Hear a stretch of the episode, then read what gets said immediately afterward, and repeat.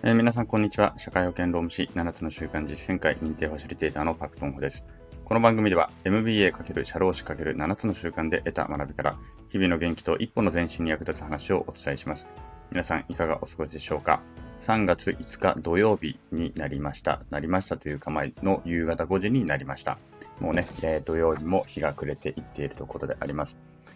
はい。えっ、ー、と、土曜日は7つの習慣に生きるのコーナーであります。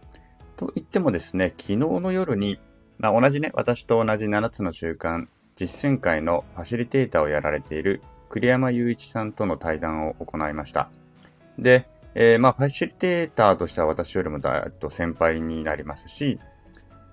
まあ、今、今行ってる回数なんかもね、あの栗山さんの方がもう断然多いので、まあ、一緒にやってると言ってもちょっとおこがましいところではあるのですが、まあ、お互いに7つの習慣を一緒に学んだ仲間として、いろいろとね、1時間ぐらいでね、結局喋りましたね。で、すごくいい対談ができたと思います。あの、さすがですね、あの、私がいろいろ聞いてですね、あの、栗山さんの話を聞こうと思ったんですけれども、逆にいろいろ私が聞かれていると。で、聞き方もね、上手で、あの、ちゃんと私の話が終わった後に、それを一旦要約をして、で、えー、こういうことですか？みたいな感じで要約をしてくれると、私としても、ああ、そうそうそうなんですよね。って言って、また次の話に入っていけるというところで、まあ、さすがに、あのー、ライフコーチとかね、そういったところにも、えー、そういったこともね、あの、手掛けている人だなというところで、えー、まあ、感服したところであります。まあ、この場を借りてね、また、あの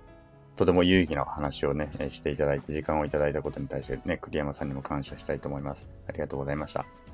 で、なので、実はもう昨日の話をね、もう一回聞いてもらえれば、本当今日は何もなくてもいいんじゃないのかなっていうふうに思っていたんですけども、まあそういうふうにサボるわけにもいかないので、ちょっとだけお話をすると、昨日の話の中で、えっと、私が第一の偉大さ、第二の偉大さという話をしました。で、私自身は、まあ40歳過ぎてね、えー、あと40年、まあ人生の残り半分折り返しに来たところで、これからどうやって自分がこの世にね、あの生きた証を残していくのかっていうところをいろいろ考えたところで、7つの習慣に行き着いたみたいな話をしたんですけれども、まあ、それは本当にその通りでして、で、その時に、その時はね、7つの習慣の中の第一の、えー、偉大さ、第二の偉大さって言葉は知らなかったのですが、まあ、そういう発想ですよね。やっぱり最終的には大きなことを成し遂げる人というのは、人格が高まっていなければ、やっぱり大事は成し遂げられないと。これはビジネスの世界も同じで、一時的に成功をもたらしてですね、一時的にちょっとお金持ちになれたりとか、会社が大きくなったりってことはあると思いますけれども、やっぱり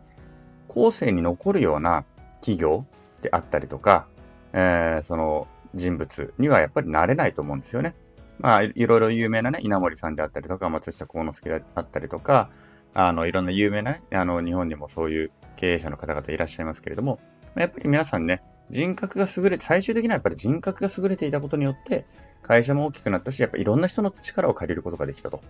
で、えー、やっぱりあの方は素晴らしいということで、みんながついてきたし、皆さんが話を聞きに来たし、何か苦しい時は助けてくれる人がたくさんいたし、っていうことだったと思うんですね。なので、私もその人格を高めたいと思って、まあ、7つの習慣に行き着いたわけなんです。で、7つの習慣では、それをですね、バチッとやっぱり書いてあってくれてですね、えー、第一の偉大さ、第二の偉大さという形で、えー、表現をしているわけなんです。第一の偉大さというのは、優れた人格を持つことが第一の偉大さなんだと。で、第二の偉大さというのは、才能に対する社会的評価であるということなんですね。えー、なので、まあ、どちらか、まあ、わかりやすく言うと、人格とテクニックみたいな話かな。うん、第一の偉大さはもう人格。第二の偉大さは、まあ、テクニックとか、そういうね、あのー、社会的な評価。ね。えー、どちらかというとちょっと表面的なものというふうに見てもいいのかもしれないです。で、それが、そういったね、二つの偉大さがあって、人格こそが第一の偉大さであり、社会的評価はその次に来る第二の偉大さである。なんていうふうに書いていると。で、同僚や配偶者、友人、反抗期の子供との関係など、その場限りでは終わらない人間関係において、第一の偉大さを書いていれば、いずれ関係にひびが入るのは避けられない。うん、まさにそうですよね。あの、すごく才能があって、それに対してものすごく、えっと、リスペクトがあったとすると。で、そこの、そのテクニックを、まあ、才能をね、学びたくてその人からいろいろ学ぼうとする。たところで、その人の人格がものすごく低かった。例えば、何でもいいんだけれども、うん、そうだな。じゃあ一緒に食事に行った時に、お店の人にすごく横柄な態度を取る人だったとか、ね、なんか平気でその辺にゴミ捨てちゃうような人だったとか、ね、すごいお金持ちだったり成功してるという風に見えたんだけど、そんな人だったりとか、まあ最近で言うんだったら、ちょっと社労士的に言うとすごいパワハラ体質な人だったりとか、下手すりゃセクハラ対して、ね、セクハラしてしまうような人だったりとかっていうと、やっぱりみんな幻滅しますよね。もうその人と長く付き合おうとは思わない。確かに会社は大きいかも、今成功してるかもしれないし、なんかじゃあお金っていうもので測ればお金を持ってるかもしれないしとか、なんかすごい資格持ってるかもしれないしっていうのはあるかもしれないけれども、多分ほとんどの人がこれ以上その人と付き合おうとは思わないと思うんですよね。うん。ということで、やっぱり、えっと、第二の偉大さ、ね、この社会的評価、才能に対する社会的評価っていうのがなくていいわけではないんだけれども、とはいえ、やっぱりまずは第一の偉大さというものが根底にはないと、その人の、まあ、本当の意味での成功、人生の成功というのは成し遂げることができないのであろうなというふうに思うわけなんです。はい。なので私としては、もちろんね、これはだからやっぱりバランスが大事だと思うんで、第一の偉大さだけではダメだけだけではね、やっぱり人生で成し遂げられることって少なくなってしまうかもしれないので、もう当然、第二の偉大さ、ね、才能に対する社会的評価とか、まあ、うん、まあ、ある意味では、なんだろうな、何かテクニック的なものであったりとか、まあ、技術とかね、知識とか、こういったものは必ず必要ではあると思うけれども、その前に、それを使いこなす土台としての OS としての自分自身というのが、やっぱりもっともっと磨かれなければいけないんだろうなっていうことを思ったりする次第であります。で、私はそこをやっぱり本当にしっかりやりたい。うん、第一の偉大さを本当に磨いていきたいと思っているので、まあ、今もね、7つの習慣っていうのを学んでいるところなのでなのです。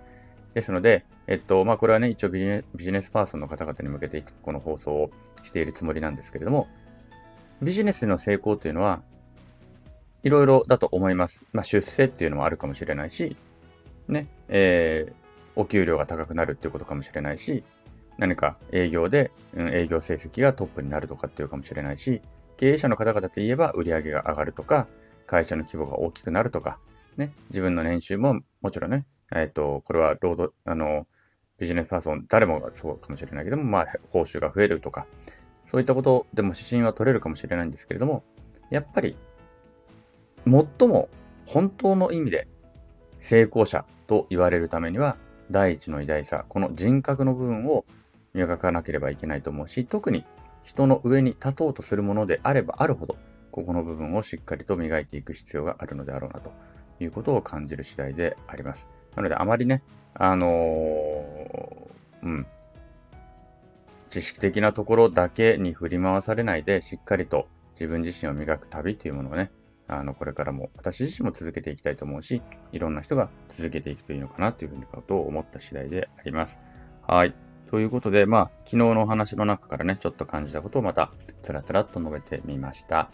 はい。えー、今日もここまでお聴きくださりありがとうございました。今日の放送が面白かったりためになった人は、いいねを押してくれたり、コメントやレターなんかもくれると嬉しいです。また頑張って更新していきますので、よろしければ遊びに来てください。昨日より今日、今日より明日、一日一歩ずつでも前進し、みんなでより良い世界を作っていきましょう。それでは今日はこの辺で、さようなら。